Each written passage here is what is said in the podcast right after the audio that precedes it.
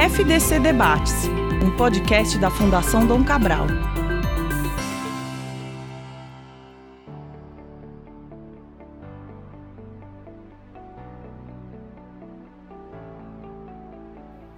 Olá, pessoal. Hoje nós estamos aqui dando início a um novo projeto, que é o FDC Debates. A ideia é a gente trazer sempre aqui a opinião e visão dos nossos professores de diversas áreas, para a gente conversar sobre temas diversos. Hoje nós estamos aqui com o professor Carlos Arruda, com o professor Raico e com meu colega Tomás Castilho, eu não poderia né, esquecer de dizer também que eu sou Cíntia Lamonier e faço parte né, do ateliê de conteúdo da Fundação Dom Cabral.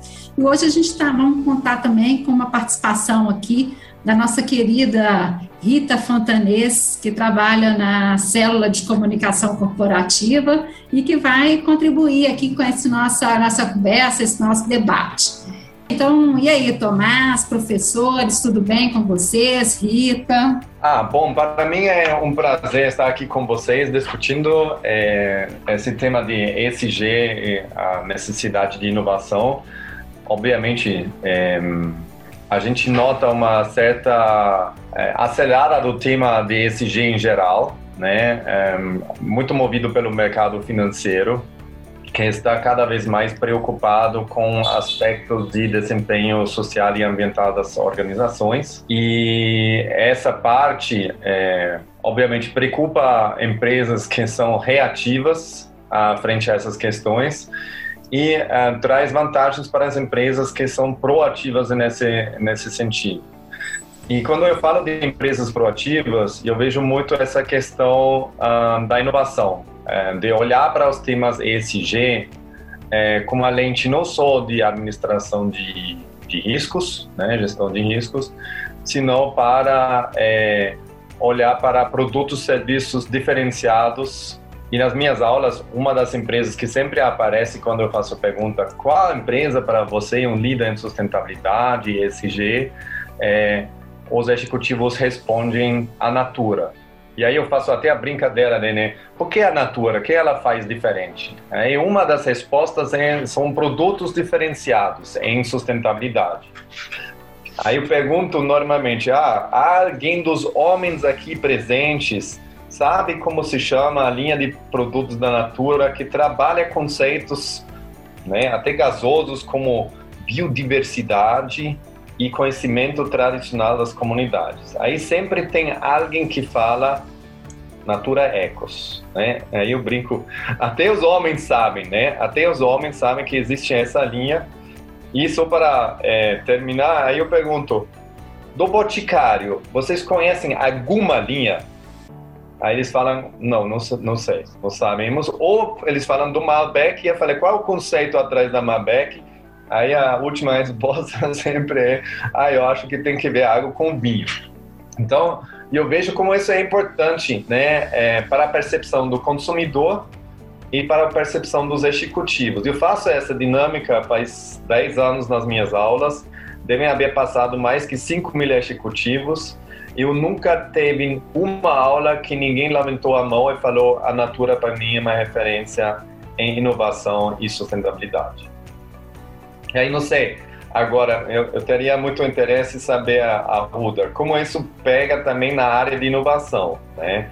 Porque essa onda de ESG é, é algo recente que recebe muito mais atenção agora. Você está notando isso nas empresas?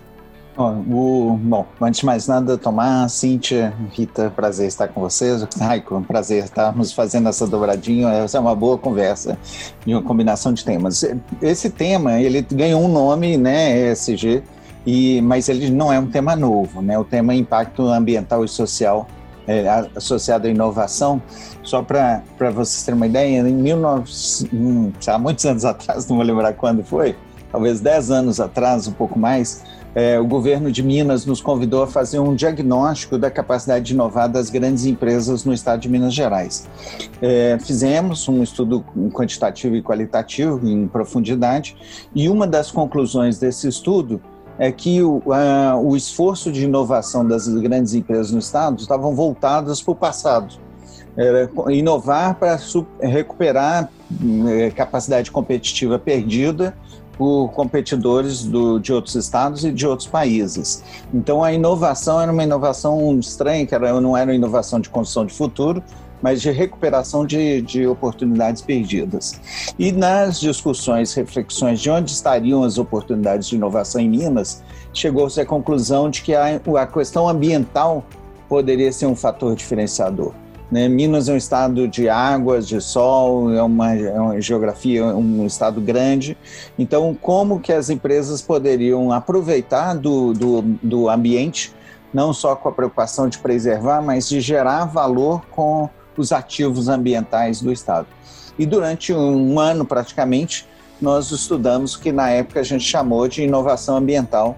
É, o social não foi parte dessa agenda, mas a questão ambiental e a discussão, Raico, era de que não só poderia gerar valor é, aproveitando os ativos ambientais, é, mas também reduzindo é, ineficiências, ou seja, ganhos de produtividade, eficiência, reduzindo o uso de recursos naturais, como água, por exemplo. Então, nós estudamos a questão de mineração sem água, isso antes dos acidentes de Mariana e Brumadinho.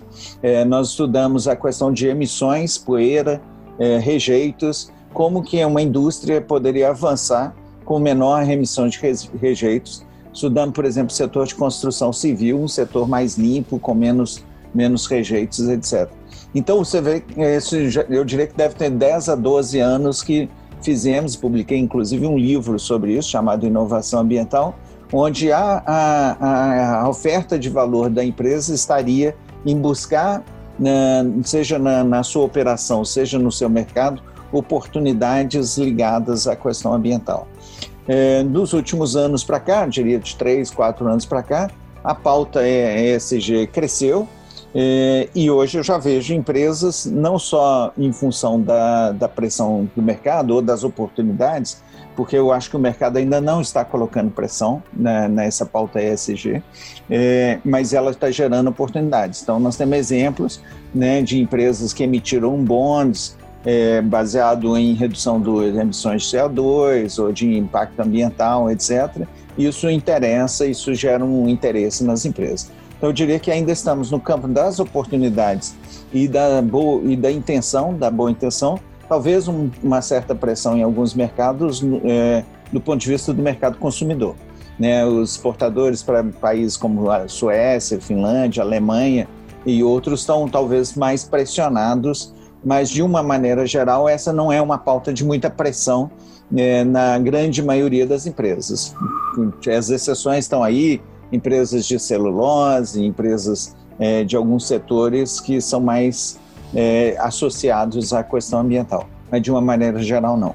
Então, é, essa discussão é muito relevante, primeiro por isso, né, nós, inovação, o que, que é inovação? É gerar soluções novas que gerem valor para a empresa e para o seu mercado. Então, é, sem dúvida, há oportunidades de inovação numa visão de oferta de valor e de geração de valor.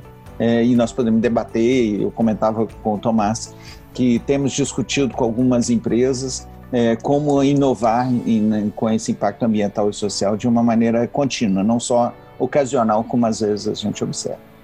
É legal você ter trazido é, na sua fala, inclusive. Diga, Rita, pode falar, fica à vontade. Eu queria fazer uma pergunta para o Rai. Por favor, por favor. Ele falou agora nessa, nessa, nessa última colocação dele das vantagens para as empresas proativas nas questões da ESG. Raik, eu queria que você, se você pudesse dar um exemplo para a gente dessas vantagens que você enxerga. E eu tenho uma pergunta também para o professor Carlos Arruda, que é no sentido da relação entre ESG e produtividade. Como que o senhor vê essa relação na, nas empresas hoje? Uhum. Começa o Raico, depois Carlos Arruda, então. Bom, Rita, essa pergunta é, é essencial, né? É, para motivar a gestão de embarcar nessas inovações mais sustentáveis, né? Qual o valor que isso gera para uma organização? Acho primeiro, é, com essa crescente pressão que o Carlos mencionou, é, as empresas precisam mostrar como é, eles no negócio e não como atividade periférica, como isso no portfólio de produtos e serviços que a empresa ganha, né, é, é, cria valor é, social ou ambientalmente, né? E o primeiro passo normalmente é reduzir os impactos negativos. E o segundo passo é, é, é criar mais, é, mais impactos positivos que negativos. Né? Um, então, tem uma parte de posicionamento no mercado. Como eu vou querer ser visto no mercado? E isso vai impactar, obviamente, o valor da marca e a reputação da organização que em tempos de pandemia e um, um aumento de negócios digitais vira cada vez mais importante porque as marcas que têm mais confiança vão atrair mais consumidores, mais interação nas suas né, ofertas digitais um, e vão, vão, levar vantagem aí. Acho que um, um, exemplo que a gente viu muito forte nisso é a, durante a pandemia é o posicionamento da Magalu, né?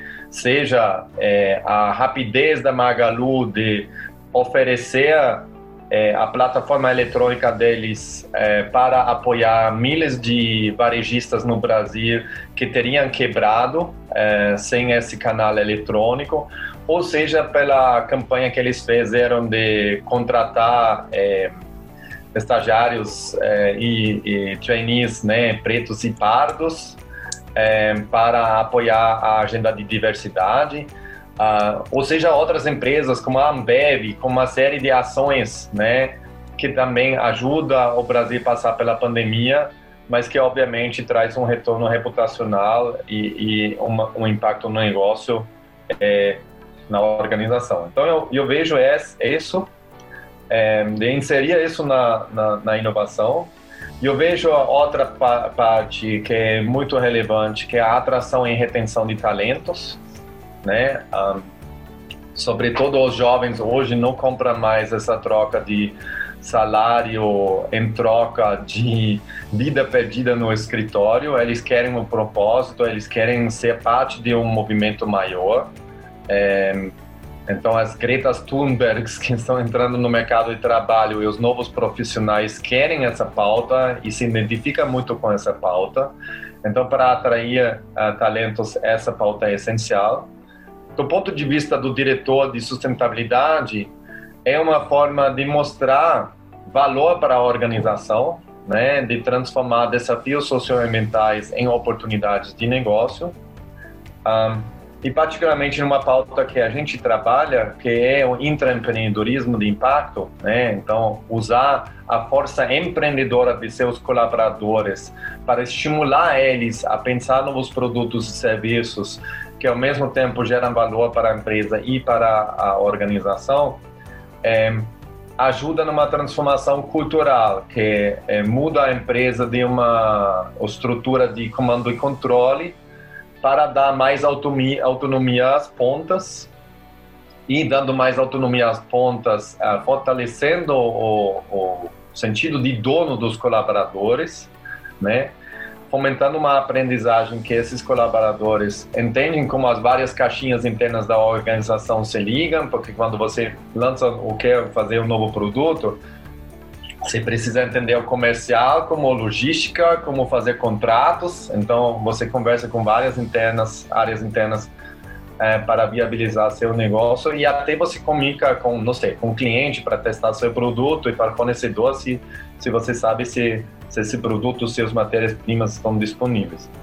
Então, é, tem essas né, quatro, quatro né, alavancas que eu vejo onde, onde isso agrega valor é, acelerar a inovação é, que ajuda na reputação da organização em termos de ESG, tem a questão de talentos, transformar os desafios socioambientais em oportunidades de negócio e a mudança cultural para é, sair de uma estrutura de comando e controle e engajar as pessoas mais com sentido, sentimento de dor.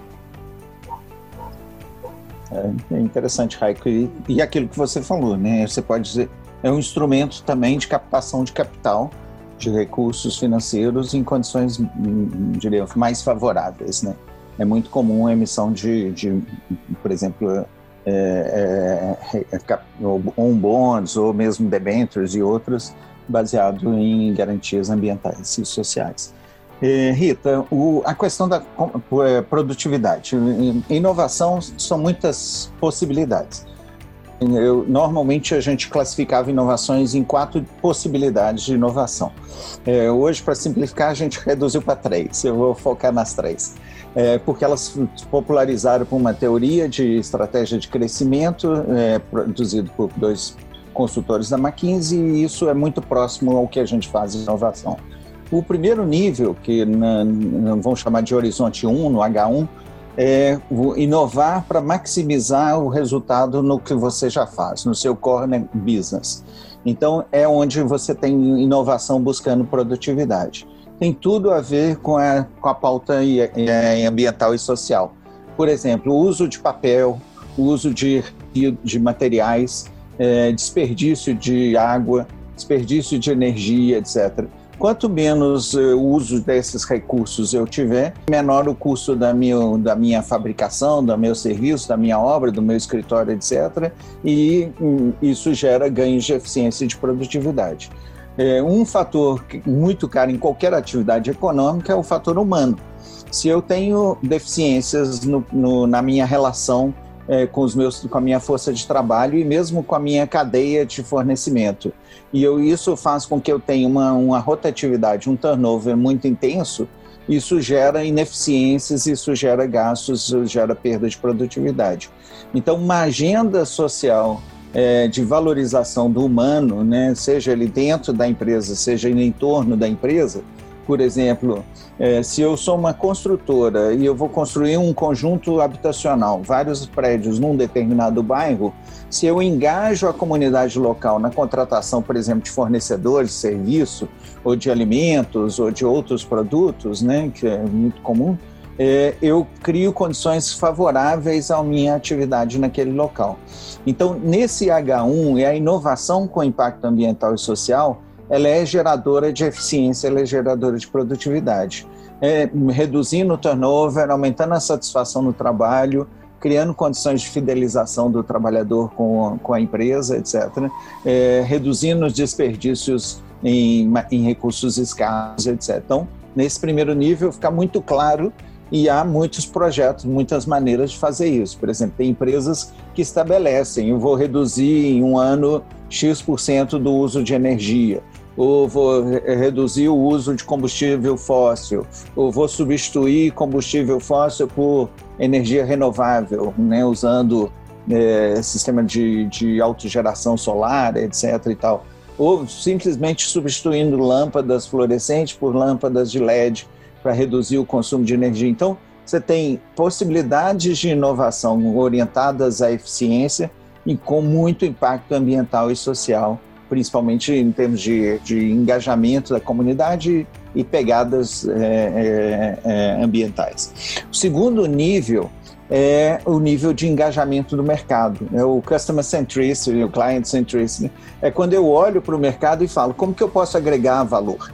E aí o Raiko já deu alguns bons exemplos. Se o meu mercado é um mercado de consumo de beleza e o meu mercado de consumo de beleza é formado principalmente por jovens que valorizam é, as empresas de maior impacto ambiental e social, eu vou ter uma pegada ambiental e social. Seria contraditório eu, por exemplo, fazer uso de experimento animal, né, usar animais na experimentação de cosméticos numa empresa que queira ser é, é ambientalmente mesmo socialmente é, responsável. O mercado vai rejeitar. Então, eu, a segunda dimensão da inovação é agregar valor ao mercado.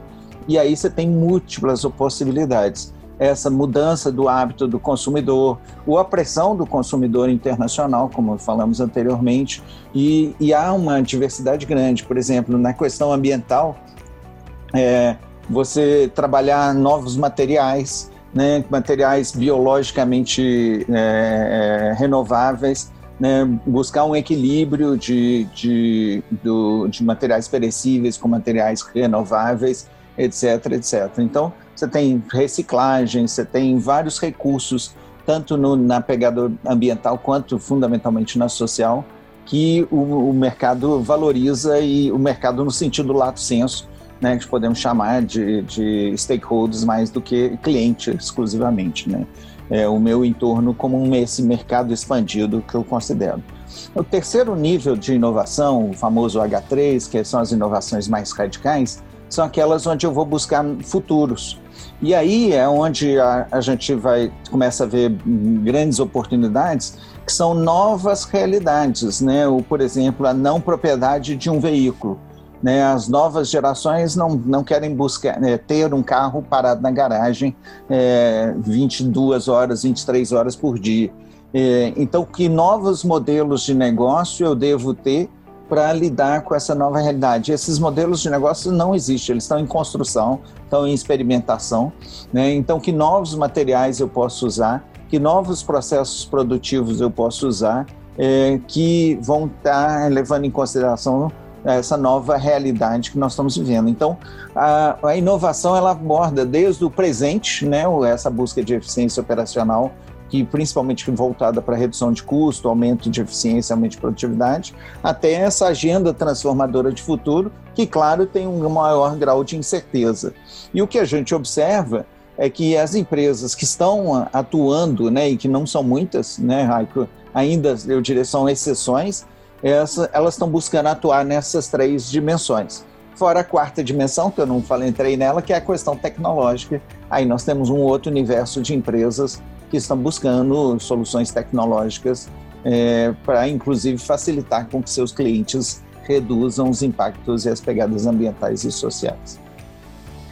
Demais, sensacional. É, queria fazer uma pergunta então para vocês dois, é, pensando em tudo que vocês já trouxeram, dá, me dá a impressão que infelizmente a gente ainda está tratando com a exceção. Isso não é uma necessariamente uma mentalidade que permeia é, grande, a maior parte das, das organizações falando de Brasil, né? E aí me vem à cabeça, sabe, a, a, ideia de se construir aqueles comitês de sustentabilidade. Tem grandes empresas que até são conhecidas por isso, né? A Natura, que o Raico citou, tem um comitê de, de sustentabilidade, Santander, enfim, tem uma série de empresas que trabalham com, com, com a criação de comitês. É, eu, fico, eu queria perguntar para vocês se para as organizações então começarem a pensar a desenvolver uma agenda ESG atrelada então a, a essa necessidade de constante inovação, é, a construção de comitês que associem a, a, a, a, agenda de sustentabilidade, entrelaçando então essa agenda a um desenvolvimento inovador, desenvolvimento do pensamento inovador, faz sentido isso como primeiro passo para organizações que ainda não estejam discutindo essas agendas? Tomás, eu acho que é, né, é, dependendo do foco, né, se a gente olha para o sistema de governança, é, eu acredito que isso faz muito sentido porque você consolida uma competência nova na organização que ajuda a arrumar a casa, basicamente, né? Mas eu vejo que um, ehm, você falando do, né, da abordagem, é que isso representa um mindset. E eu vejo cada vez mais, né, e, e sobretudo quando eu olho para a inovação, é, tem duas formas das empresas de trabalhar ESG, né? Um que eu chamo o caminho do médico, né? Então, você tem palpitações, você está respirando mais, você está dormindo mal, né? Cara, vai no médico, né? E agora, né? A analogia para mim é o seu financiador está falando de cada, cada como você está de impacto socioambiental e o financiador não consegue mais dormir porque está falando, cara, o meu custo de capital vai subir, porque eu não consigo me financiar mais é, e esses bancos me estão fazendo todas essas perguntas esquisitas, né? É, e aí você vai no médico, a organização vai no médico, vai na Fundação do Cabral e faz um diagnóstico, né? Resultado do diagnóstico. Ah, nessas áreas você está bem e nessas áreas, cara, né, tá ruim. E aí você monta uma agenda em, em cima de tudo que é ruim e obriga algumas pessoas a fazer melhor. Né? Essa, essa é a gestão tradicional como a gente conhece. que eu acho legal na abordagem de inovação, sobretudo, e aí né, até já vou enganchar com o Carlos, não sei se ele, né, ele tem isso experimentado também. Na, na jornada de intraempreendedorismo, né, a gente trabalha com outro espírito, que não o espírito do médico. Né? É o espírito da criatividade e do desafio. Né? Joga o desafio lá. Então, é, só para dar um exemplo mais concreto, né? BASF. A BASF, setor químico, não, não é, né? Não é o que, que vai na mente quando a gente fala de é, meio ambiente, impacto positivo na comunidade, né?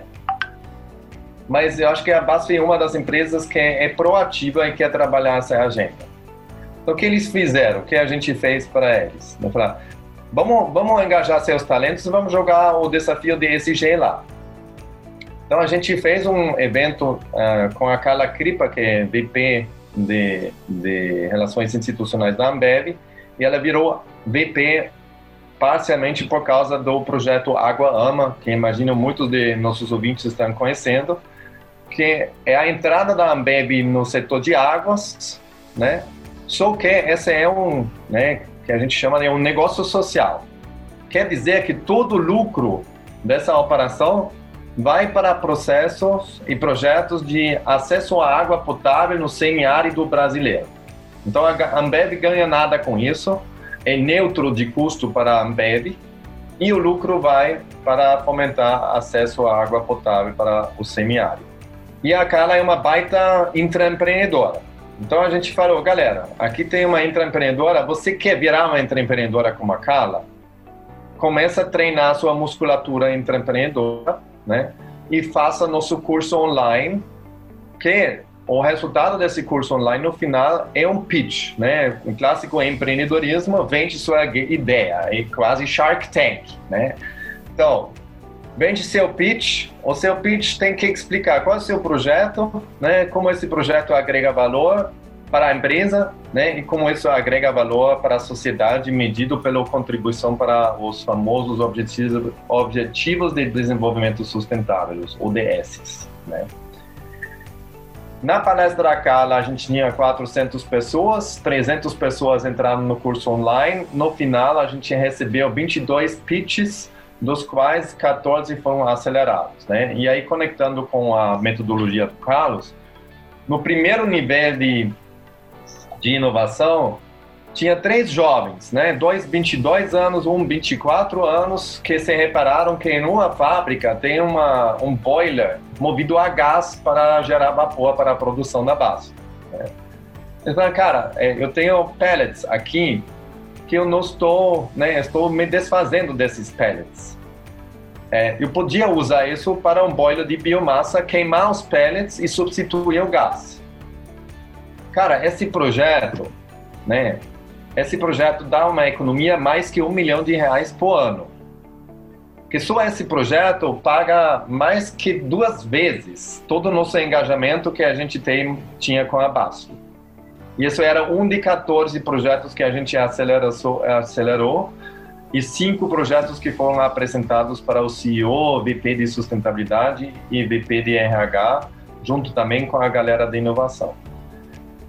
Agora, por que estou falando isso? Porque se você jogar o desafio para seus colaboradores, sobretudo para os novos talentos que querem uma agenda ESG, você né, inverte o jogo. Né? Você fala, quer mais propósito no seu trabalho? Beleza, traz. Né? Qual a sua ideia? Mas me explica como essa ideia agrega valor ao negócio. Então, é, eu vejo essas duas formas e acho que né, elas são, não são exclusivas. Eu acho que um comitê faz sentido para profissionalizar a gestão e para abrir a mente e, e, e, e tirar os obstáculos do ponto de vista da liderança, né? que tem nos conselhos o mesmo problema que eles têm para entender o processo de digitalização, eles têm o problema de entender ESG. Né? É, mas se você quer lançar a discussão de sustentabilidade não no caminho do médico, mas de caminho de criatividade, desafio e me mostra que você está capaz, Eu acho que o caminho da inovação, e particularmente no meu caso do intraempreendedorismo, abre uma frente com outra energia na organização. É, Tomás, eu também concordo. Acho que é um, é um caminho, eu acho que não, não diria que é o primeiro caminho, depende da organização, depende da circunstância, mas a formação de um comitê né, nessa nível de governança, com envolvimento do conselho, da alta direção, acho que dá um rumo. Na inovação, nós já chegamos à conclusão que, independente do esforço que uma pessoa faça, uma, um projeto faça, as empresas tendem a ter pessoas inovadoras. Né? Toda empresa é formada por gente e tem muita gente que gosta de criar coisas novas. Então, é, eu costumo dizer que toda empresa que eu conheço tem inovação, mas nem toda empresa que eu conheço é inovadora. A diferença é que a empresa inovadora ela se propõe a ser inovadora. É, e ela se propõe a ser, pode ser por vários fatores. Um pode ser o médico, que o Raik falou, que é uma, um incômodo, por exemplo, a concorrência está me passando para trás, ela está dando sinais claros de que o modelo dela, com maior preocupação ambiental e social ou de inovação, é mais, é, é mais atraente para o mercado. Eu estou ficando para trás, então eu vou atrás desse, dessa desse deficiência. Aquele casinho que eu contei lá da nossa pesquisa na, uns, na, uns 10 anos, 12 anos atrás. É, então é muito comum isso. A empresa fala: eu quero ser inovador, ou eu quero ter impacto ambiental e social, porque o que os concorrentes estão fazendo eu estou ficando para trás, não posso ficar para trás. Mas há também, e é tão comum quanto, é, empresas lideradas por pessoas que têm a legítima intenção de ter impactos positivos na sociedade. Hoje, na Fundação, nós chamamos de legado, mas que não seja. Mas, independente do nome, é, você tem a liderança exercendo um papel de levar a empresa para um outro patamar. Então, essa intenção, que eu chamo de intenção estratégica, que pode ser causada por dores ou por necessidades, ela pode ser causada também por uma percepção de um indivíduo, ou de indivíduos ou de líderes que levam a empresa para esse patamar. Mas nem toda empresa tem líderes visionários que buscam esse tipo de proposição. Ah, algumas vezes nós vemos que a empresa, ela ao olhar o seu futuro, não o seu presente, olhar no seu futuro, ela veja, olha, está mudando, né? Os, o carro elétrico vai ocupar o espaço do carro com combustão interna. Então, se eu sou fornecedor de autopeças para motores de combustão interna, o mundo vai mudar e eu preciso acompanhar essa mudança. Né? Se eu lido com energias não renováveis, se eu lido com, com materiais perecíveis, etc. Ou seja, eu preciso olhar, ao olhar o futuro, eu vejo que não tem lugar para a minha atuação como ela é hoje nesse futuro. Então, é, vimos que também, algumas vezes, não é a dor, não é o visionário, mas é a percepção de que o mundo está mudando. Aí nós, por exemplo, trabalhamos com cenários, com tendência, com forecast e tal. É, e, então há esse elemento. E há o elemento do mercado. Como nós falamos anteriormente, o mercado começa a me pedir coisas que eu não tenho. Então, esse conjunto de causas, né, que às vezes são uma ou outra, às vezes são todas ao mesmo tempo, ela estabelece uma intenção: eu preciso mudar. E ao precisar mudar, eu diria que o passo seguinte é montar um, um, uma equipe, um projeto, um processo. Porque inovação é processo. O elemento de criatividade da inovação é um elemento da inovação. Eu posso ser muito criativo, mas se eu não transformo a minha criatividade em algo material, materializo, seja ela um serviço, um produto, um processo, uma tecnologia, essa criatividade, no máximo, ela vai virar uma publicação ou uma patente na parede que não vai ter geração de valor nenhuma. Então, a inovação, eminentemente, é, ela requer processos. O que o Raik comentou, o projeto que ele desenvolve de empreendedorismo é um processo de inovação. E o que acontece é que esses processos, nessa intenção estratégica, eles tendem a não se sustentar se a empresa não tiver um ambiente que valoriza. Então aí entra né, os profissionais da comunicação, né, da capacitação, da seleção de pessoas, etc., onde eu crio na organização uma cultura que retroalimenta positivamente. E, e nos dias de hoje, nós temos visto com muito bons olhos que as empresas não estão tendo culturas congeladas, elas estão tendo culturas dinâmicas. Ao absorver na minha empresa um jovem com uma visão transformadora, com preocupações ambientais e sociais, as empresas estão se deixando levar na sua transformação cultural, o que é magnífico, né? Ou seja, a cultura não é um algo rígido, estabelecido, ligado aos valores do passado, aos heróis, aos mitos, etc. Não, a, a, a cultura é algo vivo que cada elemento que entra nessa organização é, ou que contribui com essa organização, seja um, um, um colaborador, um gestor, um investidor, um cliente, ele transforma essa cultura. E isso é o legal dessa história toda. Então, para que o comitê? O comitê é para fazer essa dinâmica funcionar. Ter discussões como essa que nós estamos tendo, sustentar, falar, opa, peraí, nós estamos rateando, as coisas não estão andando como deveriam, ou estão andando mais devagar do que deveriam, ou não estão andando. Então, esse comitê tem um papel de animador desse processo. A gente costuma dizer que não é o comitê ou o pessoal de sustentabilidade ou de inovação que vai fazer inovação e que vai fazer sustentabilidade, mas eles vão ser os, os facilitadores para que esse processo aconteça e gere engajamento em toda a organização. Então, eu sim valorizo, indico, recomendo a criação de um comitê para sustentar o seu, o seu, a sua intenção estratégica e transformá-las em processos, projetos e cultura. Gente, essa conversa está muito rica, mas a gente está chegando aqui né, no 40 minutos já de, de gravação. Acho que a gente te, ficaríamos aqui durante muito tempo conversando. É, queria, né, Raico e Carlos, que vocês né, é, colocassem, fizessem uma, uma fala aí, né, que, que vocês recomendam né, em termos de sei lá, uma leitura ou aprofundamento desse tema, que as pessoas pudessem aprofundar um pouco mais. E com certeza vamos voltar né, mais para frente com esse assunto, porque com certeza temos muito ainda para falar sobre esse tema do, da, da agenda ESG. É, eu diria, agora eu começo, Raika. Você é o doutor nessa temática, você. Já temos nossa dinâmica, né? é, mudar a dinâmica. É, é, é Para mim, sim, é, e, e Tomás e Rita e Raico, é, nós estamos falando de algo que o copo está menos do que na metade.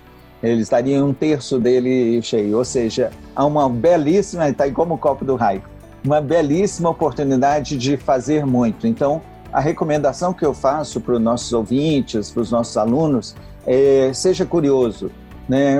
Foi citado aqui algumas empresas, que, que, procure saber o que, que essas empresas estão fazendo, procure ler a respeito do assunto, não fique preso a modelos, porque esse é um copo mais do que meio vazio, ele é um copo dois terços vazio, então ele tem muito a ser preenchido, tem muita oportunidade, muitos novos modelos que podem ser adotados, muitos novos projetos. O importante é agir, né? Inovação não existe na conversa.